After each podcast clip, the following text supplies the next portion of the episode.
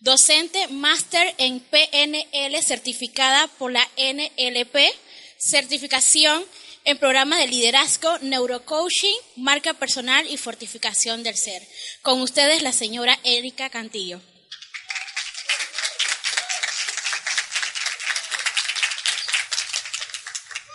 ¿Hacia dónde llevas tu vida?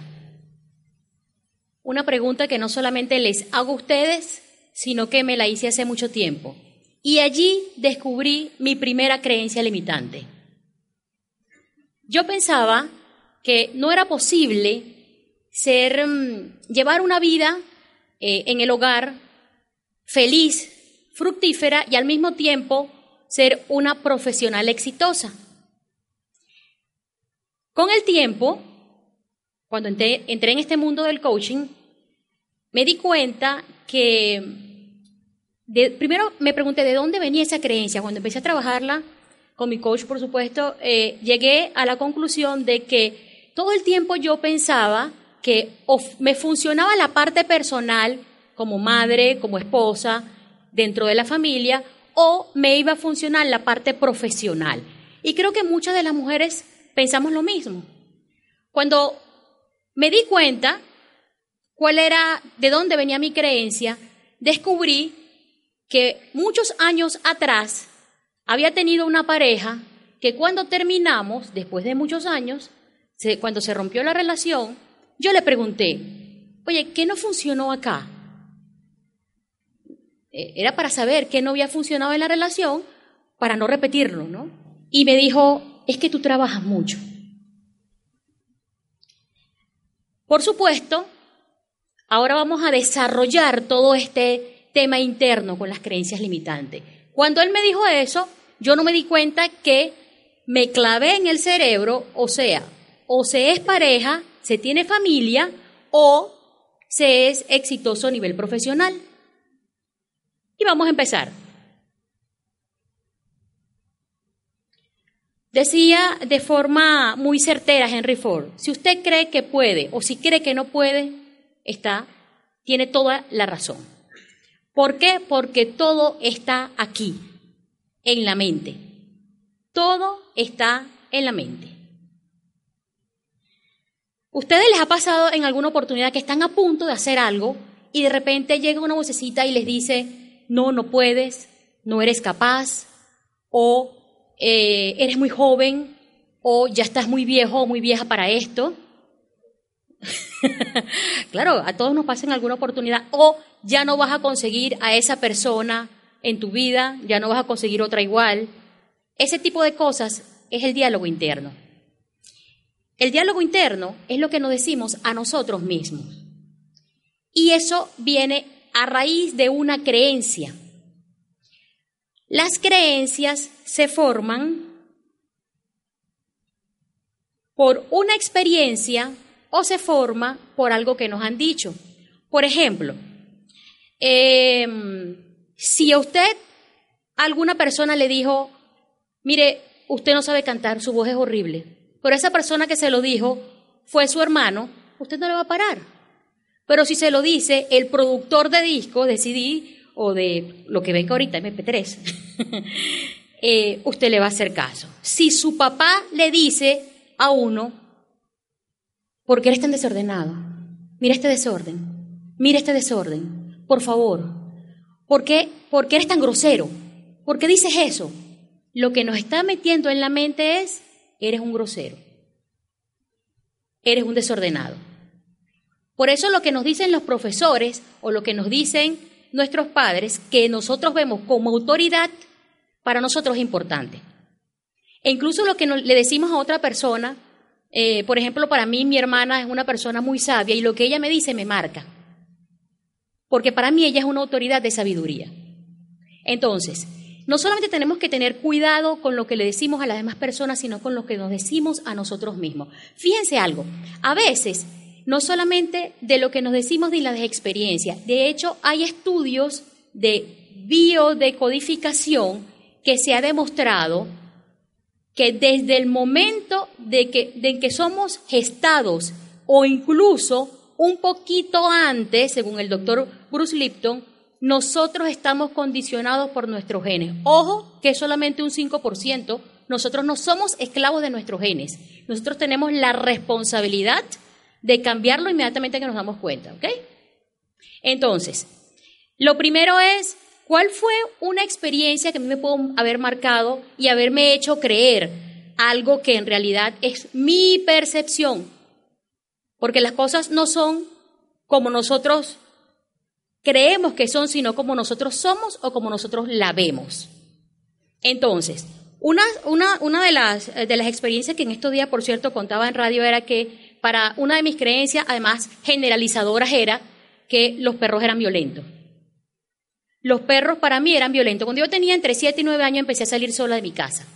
Y cuando eso pasó, cada vez que yo salía había tres Doberman afuera de mi casa. ¿Es por yo moverme? ¿Sí? Perdón, perdón. Eh, sí, me tengo que quedar aquí entonces, sí. O puedo bajar un poquito, no sé si puedo bajar un poquito. Entonces, ¿qué pasa? Cada vez que yo salgo, me atacan tres Doberman. Cada vez que yo salgo, hay perros violentos. Cada vez que yo salgo, me siento amenazada. Entonces, en mi mente, ¿qué es lo que, qué es lo que pasa? A los perros son violentos. En ese momento, los perros, los perros son violentos. Todos los perros para mí se volvieron violentos. Claro, con el transcurrir de los años me di cuenta que no era así. Pero en el momento, cuando nosotros decimos en alguna parte de nuestra conversación, todos, nada, nunca, siempre, estamos generalizando. Entonces, si yo decía, todos los perros son violentos, empecé a preguntarme, sí, todos los perros son violentos. Y empecé a tener respuestas que no. Nosotros, a veces hay gente que dice, mire, nosotros desde que estamos en el vientre de nuestra madre, estamos teniendo sensaciones de percepción. Desde allí, cuando percibimos miedo, cuando percibimos tristeza, cuando percibimos angustia o cuando percibimos felicidad, por supuesto, entonces de allí en adelante nosotros empezamos a hacer interpretaciones en nuestra mente de lo que estamos sintiendo. Desde allí empezamos a, crear nuestras creencias limitantes. Entonces, no es lo que sucede, sino lo que yo me digo de lo que sucede. Supongamos que en este momento ustedes tienen una, relación de pareja y, decidieron separarse. Yo, podía, yo podría eh, perfectamente pensar, ah, lo que pasa es que yo no soy suficiente, es que él se va a conseguir una más bonita que yo o una más inteligente, es mi percepción. O yo, le o yo puedo pensar, esto fue lo mejor porque esto no estaba funcionando. Entonces, a partir de esa percepción que yo tenga y, de esa definición que yo le dé a esa situación, que puede ser, dependiendo de las creencias que yo tenga, sanas o no, entonces es que ese momento va a tener a mí, va a tener para mí eh, un significado a partir de allí. Las creencias pueden ser limitantes o empoderadoras, perdón. Las empoderadoras son las que tenemos que conservar. Por ejemplo, em, si, una, una persona cree que es bueno haciendo ejercicio, que es buen atleta, ¿cuál creen ustedes que podría ser los resultados en una competencia? ¿Cuál podría ser? Excelentes porque se lo cree, porque esa es su creencia potenciadora. Y esas son las que tenemos que mantener. Yo tengo una creencia potenciadora, es que yo soy muy saludable. Yo soy la mayor de muchos hermanos y primos y toda la vida me dijeron, a pesar de que yo era muy delgadita y bajita, Erika es la más sana. Erika es la más sana, Erika es la más sana, Erika es la más sana. la última vez que yo tuve gripe, eso fue hace como, no recuerdo ni siquiera, cinco o siete años atrás. Porque mi mente, mi biología, todo lo que yo le diga a mi mente, lo va a pasar a mi cuerpo. Y mi, y mi biología se cree que es sana, se sabe sana. Entonces, todo lo que yo empiece a desarrollar en función de mi salud va a ser siempre positiva. Pero hoy lo que vamos a hacer es descubrir las que son limitadoras, las que nos limitan y las vamos entonces a eliminar. Cada proceso es diferente. Hay unas que se eliminan muy fáciles, otras que llevan un proceso más largo, eh, y eso es lo que vamos a ir viendo poco a poco. Entonces, fíjense, hay un ejemplo de eh, un ejercicio, o mejor dicho, un experimento que hicieron en Estados Unidos con unos atletas. Agarraron dos grupos de atletas. Uno, a los dos les dijeron primero que debían correr en cierta cantidad de kilometraje por hora. Un grupo se lo creía y el otro grupo no se lo creía. Entonces hicieron exámenes escaneando sus músculos en el momento que los montaban en las máquinas, ellos hicieron el esfuerzo respectivo de cada, de, cada uno eh, para poder llegar a la meta que se supone que les había puesto el experimento. El grupo, eh, la observación es del grupo que no creía que eso era posible. En el escáner muscular aparecía cómo ellos hacían todo el intento para poder llegar a la meta y había unos músculos internos de la pierna que mientras que los de adelante hacían esto para poder conseguir la meta, músculos internos se retraían. Pero todo esto pasaba de forma inconsciente. Y eso es lo que pasa con nosotros y las creencias limitantes. Nosotros creemos algo, tanto nos los creemos que forma parte de nosotros y no nos permite salir adelante. No nos permite lograr nuestros objetivos. Por eso, si ustedes dicen, yo, yo sé hasta dónde llegó mi vida, hasta dónde la estoy llevando, yo les pregunto entonces, ¿sí la estás llevando de verdad? Porque puede haber algo por detrás que no te está dejando conseguirlo. Cada uno de nosotros tenemos una forma de ver la vida. Cada uno de nosotros tiene una percepción diferente. Y siempre, eh, siempre yo digo, mira, eh, hay que ponerse en el lugar de otro. No para, no para justificarlo, sino para entenderlo. Ahora vamos a explicar cómo se maneja esto y me está molestando un poquito el, feedback que me hace el ruido, no sé. Ok. Eh, nosotros tenemos de mente consciente solo un 5%. Solo lo que decimos, la mente que habla, la mente que nos dice, que responde cuando preguntamos, ese es el 5%.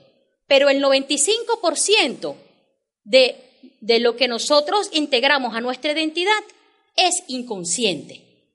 Nosotros no nos damos cuenta y lo peor es que en cualquier momento se nos dispara.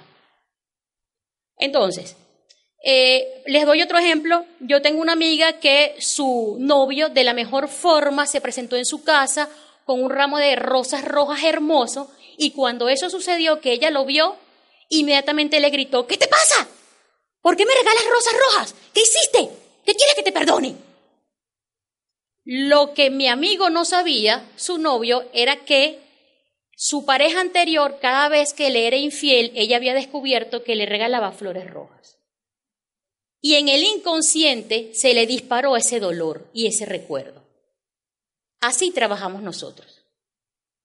Esa es la parte del inconsciente, del subconsciente que nosotros no manejamos, que se nos dispara y que a veces nos mete en un secuestro emocional, que de acuerdo a, a Daniel Goleman, que es el precursor de la inteligencia emocional, dice que cuando entramos en secuestro emocional no somos nosotros. Cuando esa parte del cerebro nos tiene atrapados, nosotros nos perdemos, no importa que seamos abogados, que conozcamos perfectamente las leyes.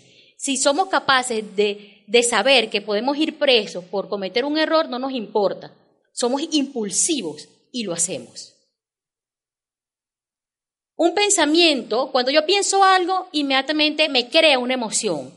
Esto me crea una reacción fisiológica en el cuerpo. Y todo lo hacemos, todo lo que hacemos es en función de cómo nos sentimos. No es lo mismo que alguien me pregunte a mí un lunes por la mañana que si quiero ir a una fiesta a que si lo pregunto un viernes por la tarde. Todo va a depender de cómo nos sentimos. Entonces, yo pienso algo y apenas lo pienso me crea una emoción en el cuerpo. Y en función de eso es que yo voy a tomar acción. Y tenemos que cuidar nuestros estados emocionales a veces me preguntan, Erika, pero ¿cómo, cómo por ejemplo, en el caso de, eh, de las compañías, cuando hay tantas personas, cuando hay, hay a veces diferentes departamentos que cuesta que se pongan de acuerdo solamente por la comunicación? Mire, a veces yo estaba en una, una, en una oportunidad haciéndole coaching a, a un poquetón de ejecutivos y era impresionante lo, lo estudiados que eran uno más que el otro. El que sabía menos idiomas eran entre cinco y seis idiomas. La preparación de cada uno de ellos era impresionante. Pero cuando yo estaba solamente sentado escuchándolos en una reunión, uno no, no oía al otro. Hablaban sobre el otro, no se, no se estaban oyendo, no se estaban entendiendo, empezaron a pelearse. Solamente paramos un momento de la reunión y yo les dije, les dije una sola pregunta. ¿Cómo tendría, qué tendrían que hacer para que esta reunión funcionara?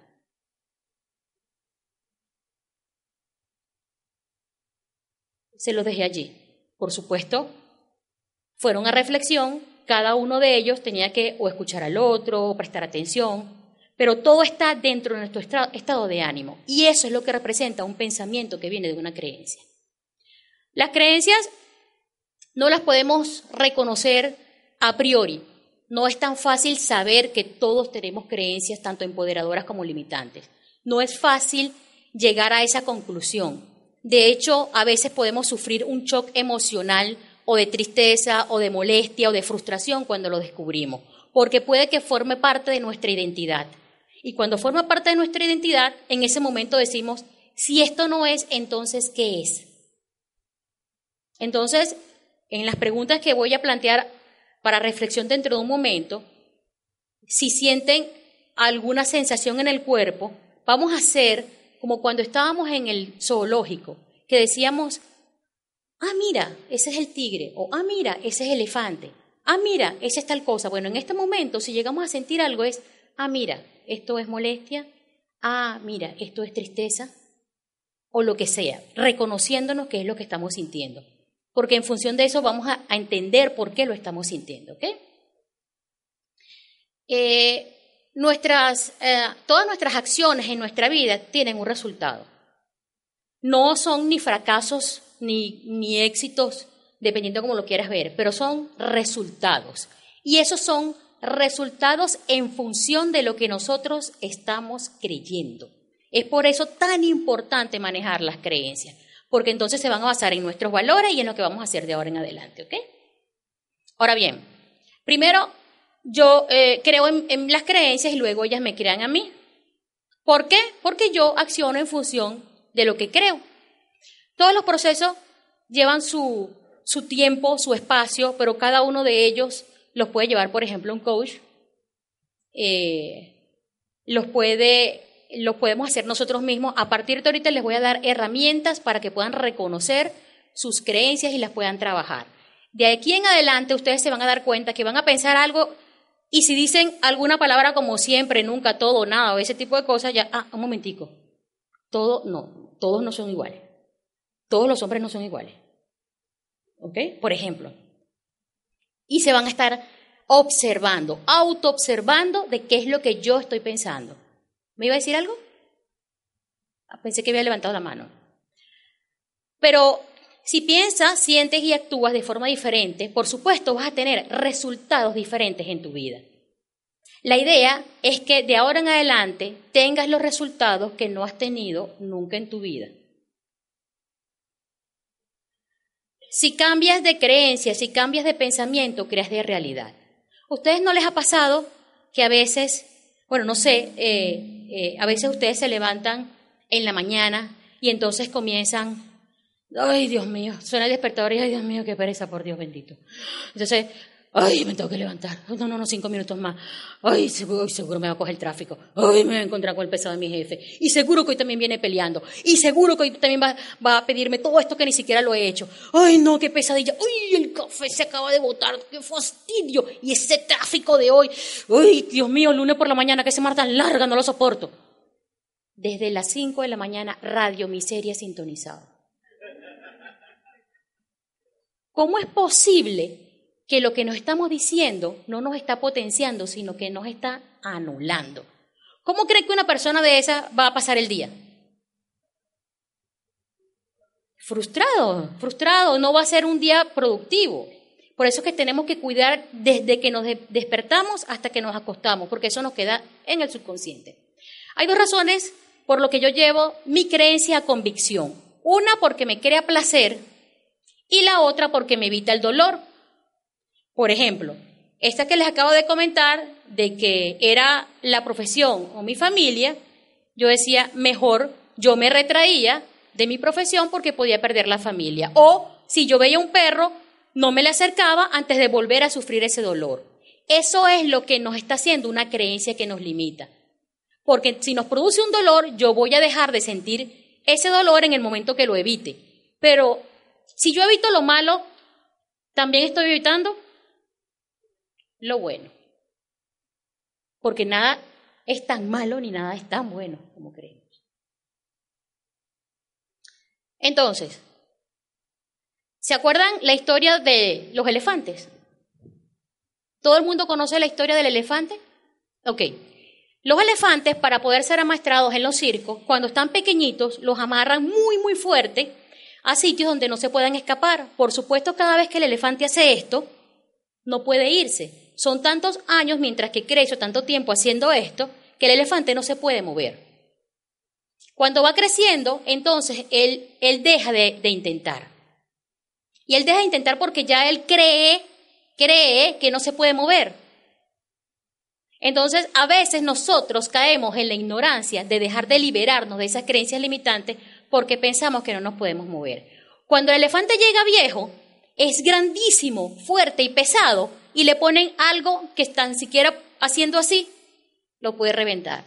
Pero él cree que como intentó muchas veces en hacerlo y no, lo, y no lo pudo lograr, entonces él cree que eso definitivamente no es posible en la vida. Como él cree eso, nosotros, él se rinde. Y a veces, ¿qué hacemos nosotros? Nos rendimos. Porque creemos que ya intentamos muchísimo. Incluso a veces le decimos a alguien, pero no hagas eso, que eso no funciona. Porque creemos que nuestra experiencia le va a, salir, le va a servir a otra persona para eso. Se necesita voluntad para poder cambiar una creencia, pero primero hay que reconocerla, ¿ok? Lo que le comentaba hace un momento, de acuerdo al doctor eh, Bruce Lipton, él tiene un, estudio excelente eh, sobre eh, la epigenética y él es el, precursor de, de las células madres. Tiene un libro que se llama La biología de las creencias. Él dice que desde que somos concebidos, nosotros estamos absorbiendo todo lo que nuestros padres están sintiendo en ese momento. Pero eso es solamente un 5%. Solo un 5%. Porque no podemos venir de frescos ahora a decir, no, es que yo soy así porque mi papá era malhumorado o violento en su época. Porque entonces ya yo no tengo ni 3, ni 4, ni 5 años, ya yo tengo 35 años donde yo sé que soy responsable de no ser violento. El 95% de mis actitudes hoy en día es mi responsabilidad. Es por eso que mi vida es mi responsabilidad. Vamos a hacer entonces un ejercicio, ¿ok? Vamos a cerrar los ojos un minuto, solo un minutito, y respiramos tres veces.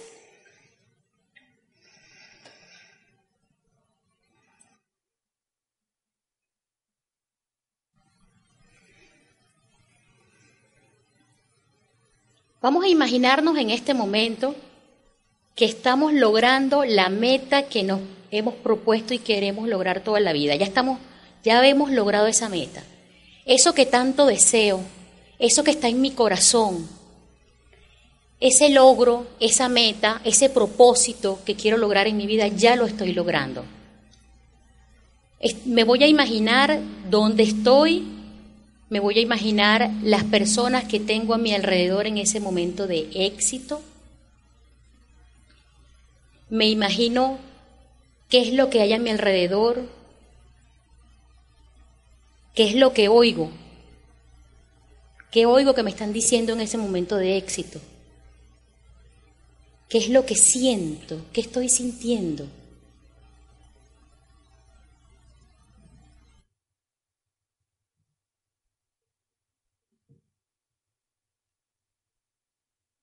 Está todo perfecto, pero hay algo que no está bien. Pueden abrir sus ojos. Ese algo que no está bien suele ser la creencia limitante. ¿Alguien le llegó una idea? ¿Alguien tuvo una idea de un pero? ¿Nadie?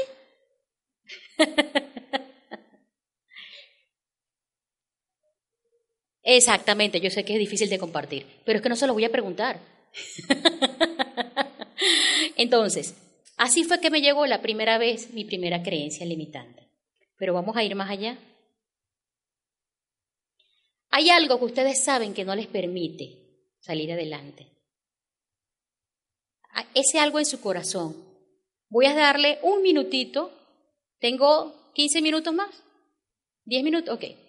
Voy a, voy a darle unos minuticos para pensar en ese algo. Lo primero es, ¿a dónde me lleva esa creencia? Por favor, escríbanlo. ¿A dónde me lleva esa creencia? Y escribirlo para que el cerebro sepa a dónde me va, me va a llevar.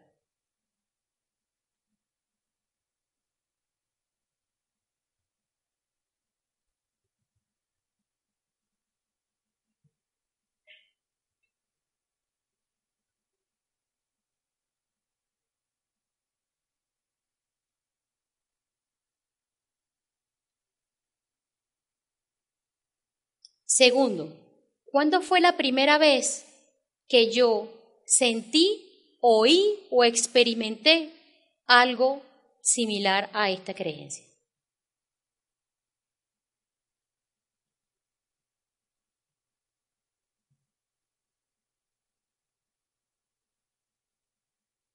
No tiene que ser en este momento, pero si lo pueden hacer, genial. Porque yo sé que eh, esto lleva procesos a veces, o a veces uno lo tiene así, ya, ah, esto es por esto, ¿ok?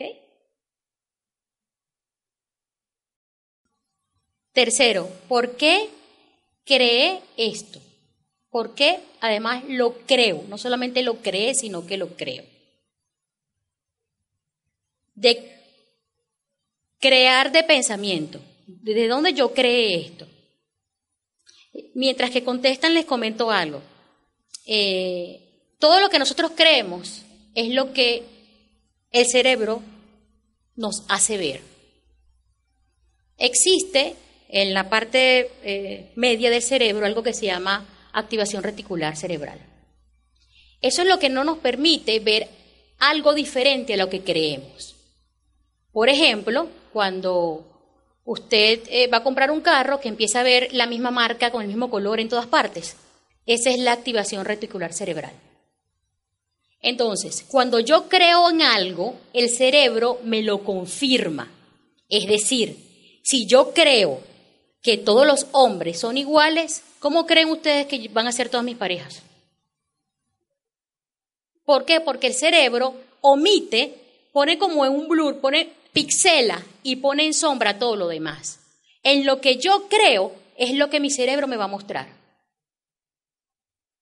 Hasta que yo no cambie esa opinión y hasta que yo no me convenza, el cerebro no me va a mostrar otra cosa. Y les cuento algo. Por ejemplo, en estos días eh, yo venía con la convicción de que yo venía con un amigo y él venía manejando muy mal y yo le dije, tú manejas muy mal. dijo, no, yo manejo bien. Yo nunca he chocado. ¿Ok?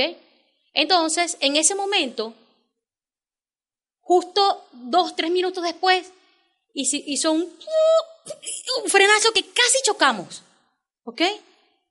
Pasó exactamente lo mismo, la misma situación, y los dos pensamos cosas diferentes. En ese momento, él me dijo, ¿viste que no choqué? Porque su activación reticular no le deja ver más nada. No le deja ver. En cambio, ¿yo qué fue lo que pensé? ¿Viste que es un peligro manejar así? Entonces, todos vemos de acuerdo a lo que creemos las situaciones. Es por eso que tenemos que darnos cuenta que no tenemos la razón en todo. ¿Esto es posible? ¿Esta creencia mía es posible o es mi opinión? Normalmente cuando tenemos miedo en algo, yo siempre le digo a la gente cuando tiene miedo en algo, ¿esto es posible o esto es probable? Porque es posible que alguien le tenga miedo a las alturas. Pero que eso es posible. Pero ¿qué probabilidad hay de que un avión se caiga? El 0.0000000 no sé cuántos ceros por ciento de que se caiga. Entonces, nuestros miedos, ¿esto es posible o esto es probable? Luego, ¿esto es mío o me lo ha dicho otra persona, o lo adopté de otra persona. Yo tenía una versión a los gatos.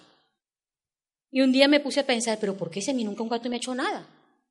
Pero mi mamá sí. Y cada vez que podía me decía, cuidado con ese gato. Cuidado con el gato. No mires al gato. Aléjate del gato.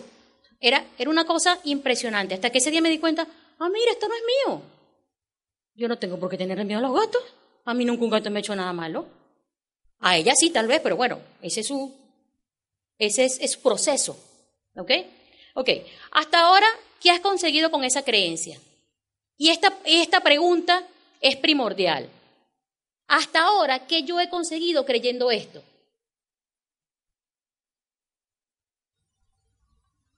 Imagínense un año con esta creencia. Imagínense 20 años con estas mismas creencias. Si yo sigo con esta misma creencia en 20 años, ¿qué voy a conseguir? Exacto. Mismo procedimiento, mismo resultado. Imagínense ahora que sus hijos adoptaron la misma creencia. Ya se está agrandando la cosa. ¿Ustedes le desean eso a sus hijos? ¿Deseas mantener esta creencia antigua?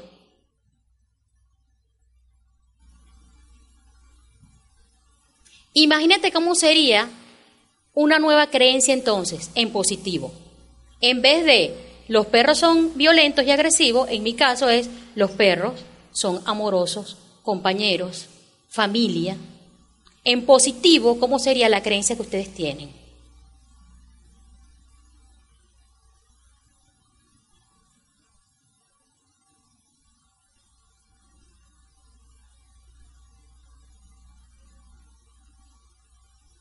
Ahora debes actuar como sí. Supongamos que mi creencia es que, mm, oye, en estos días yo tenía una cliente que decía, ¿sabes qué? Yo creo que yo soy muy dura con mis empleados. Entonces, cambiando las creencias, vamos a actuar como si fuese exactamente lo contrario. Tú eres compasiva con tus empleados. Entonces, empezando a hacer como si, ya empiezo a hacerlo. Entonces, el segundo ejercicio es tres cosas que sabes que no vas a fracasar. Piensa en tres cosas que sabes que si lo harías no vas a fracasar. Imagínatelo. Lo intentarías porque sabes que no va a pasar nada. Por ejemplo, si yo supiera que no voy a fracasar en un vuelo de la NASA a la Luna, yo lo haría. Si yo lo supiera, pero no tengo ni la menor idea de cómo se arranca un, un cohete. Eso por ser exagerada, pero ¿qué, ¿qué metas tienen ustedes en su cabeza que si supieran que no van a, fracasar, lo harían sin pensarlo. ¿Por qué no lo estás intentando ahora mismo? Si ustedes me dicen que una de las limitantes es, por ejemplo, esta, que yo no sé manejar eh, un cohete, yo se tendría que para lograrlo ir a estudiar sobre cómo arrancar un cohete. ¿Esos obstáculos son reales o están solamente en mi cabeza? ¿Tu papá o tu mamá en algún momento habló sobre eso? Lo que tu mente, en tu mente está, solo tú tienes el poder de quitarlo. Para poder cambiar tus creencias, tú vas a mejorar todo en tu vida, tus relaciones, tu comunicación, tu autoestima. Para crear una creencia tienes que creer y convertir tus metas en realidad. Te darás cuenta que quien manda eres tú, desde aquí. Les dejo con un pensamiento de, Gandhi. Tus creencias se convierten en tus pensamientos, tus pensamientos en tus palabras, tus palabras en tus actos, luego en tus hábitos, valores y destino. Yo no sé si ustedes creen en destino, pero como yo creo que el destino no existe, sino que lo hacemos nosotros mismos, los invito a crear su vida. ¿Preguntas?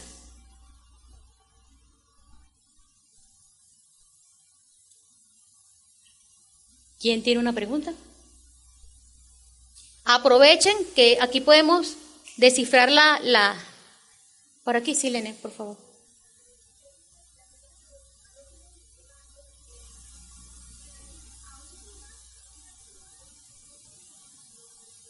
¿A dónde me lleva esta creencia? Quiero decir, por ejemplo, en la mía. ¿Ok? ¿A dónde me lleva el creer que yo no puedo ser exitosa En mi familia, como madre, y a nivel profesional. ¿A dónde me lleva? A no cumplir con mis metas a nivel profesional. Y eso me tenía súper frenada. O sea, yo no hacía nada y había algo dentro de mí que lo deseaba con todo mi corazón, pero que no podía hacerlo por miedo. Era el miedo a perder a mi familia. ¿Alguien quiere compartir eh, alguna creencia? Yo sé que no es fácil. y aquí hay muchas personas, pero e incluso con talleres de inteligencia emocional hemos eliminado hasta cinco creencias en, en grupos pequeños. Pero no se preocupen, en cualquier momento pueden escribirme. Eh, Silene, el micrófono, por favor.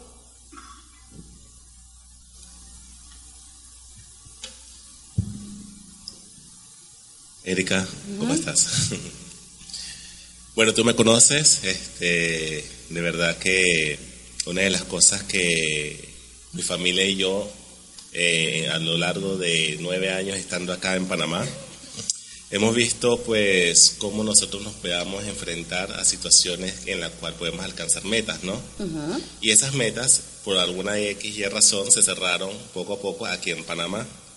Y una de las creencias que nosotros teníamos es que, bueno, rayos, aquí en Panamá yo creo que ya no va a funcionar este, este proyecto, ¿no? Y de pronto dije, ¿por qué no experimentamos otras cosas, ¿no? Experimentamos otro lugar y todo esto.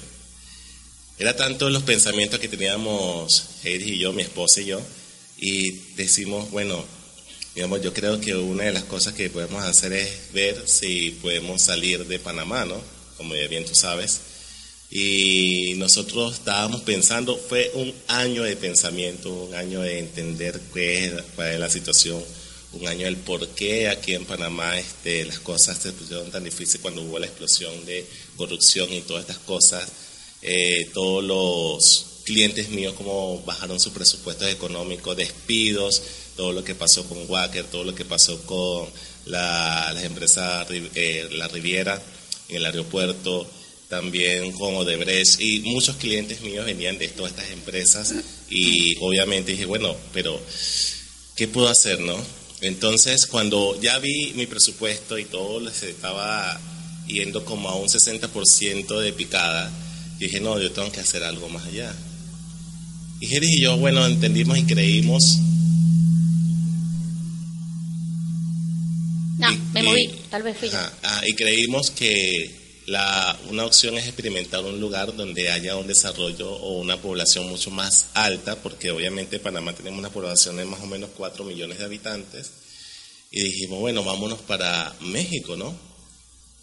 Y una de las cosas que realmente experimentamos, y lo que tú dijiste es creer que sí podíamos. Pues yo creo que fue una de las mejores opciones. Hoy, hoy en día estoy en México viviendo con mi familia y creímos que podía ser un éxito y obviamente todo se está desarrollando ya en México. Lo que no logramos alcanzar acá en Panamá, en México ya se está alcanzando. Obviamente hay una población de 128 millones de habitantes, hay una población de consumo y dijimos, bueno, vamos a llevar la empresa a México. Entonces, hoy en día, pues puedo tener tantos clientes de México como clientes aquí en Panamá y la creencia es creer de que sí se puede, ¿no? Fue una avanzada muy gigantesca de salir de una comodidad a un sector donde no conoces a nadie. Bueno, eh, ahí hay dos cosas, ¿no? Primero que tú creíste que aquí ya no tenía más oportunidad. Y eso fue lo que pasó. Yo no me enteré de eso.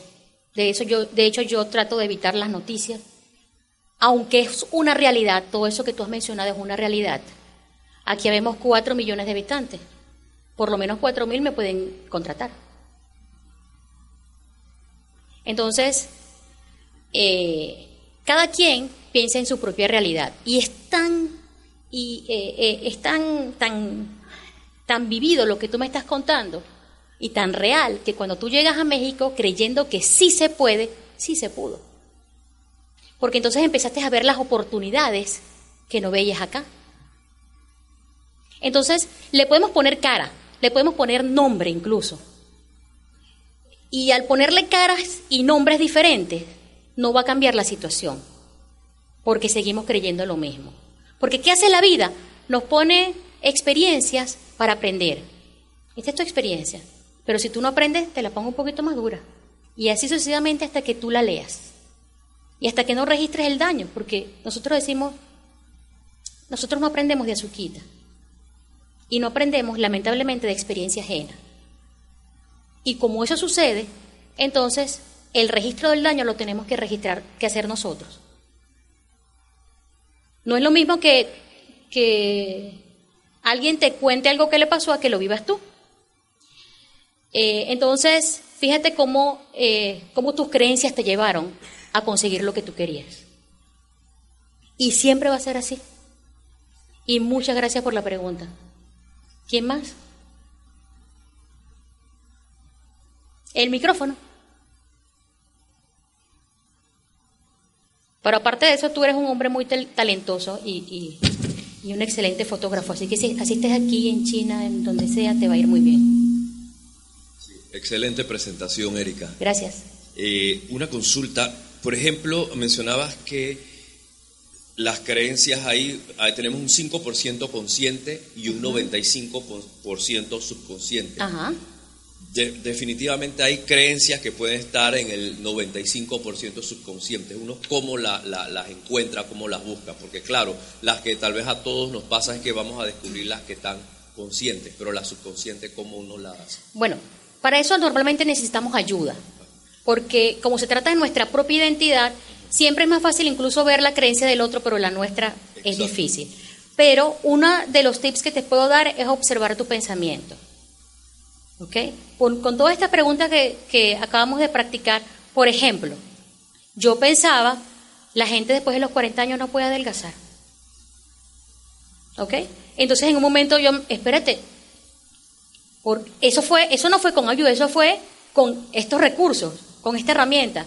¿Qué me hace pensar a mí eso? Y comencé yo misma, me, metí en, en internet, personas de 40 años que hayan tenido logros físicos impresionantes conseguí de 87 años. O sea, desde los 40 hasta los 87 años. Y agarré lo imprimí. Claro que se puede. O sea, es darte cuenta, es observar tus pensamientos. No es fácil al principio. Y al principio uno dice, no puedo autojuzgarme, pero no es juzgarte, es observarte. Desde la observación, además desde la observación amorosa, ojo, porque entonces no vamos a empeorar la autoestima. Porque a veces decimos, ay, pero qué bruto soy. Pero ¿cómo se me puede ocurrir esto? No es dañar la autoestima, es desde la autoobservación amorosa. Bueno, ya me indicaron que no tengo más tiempo y no me queda más que decirles gracias.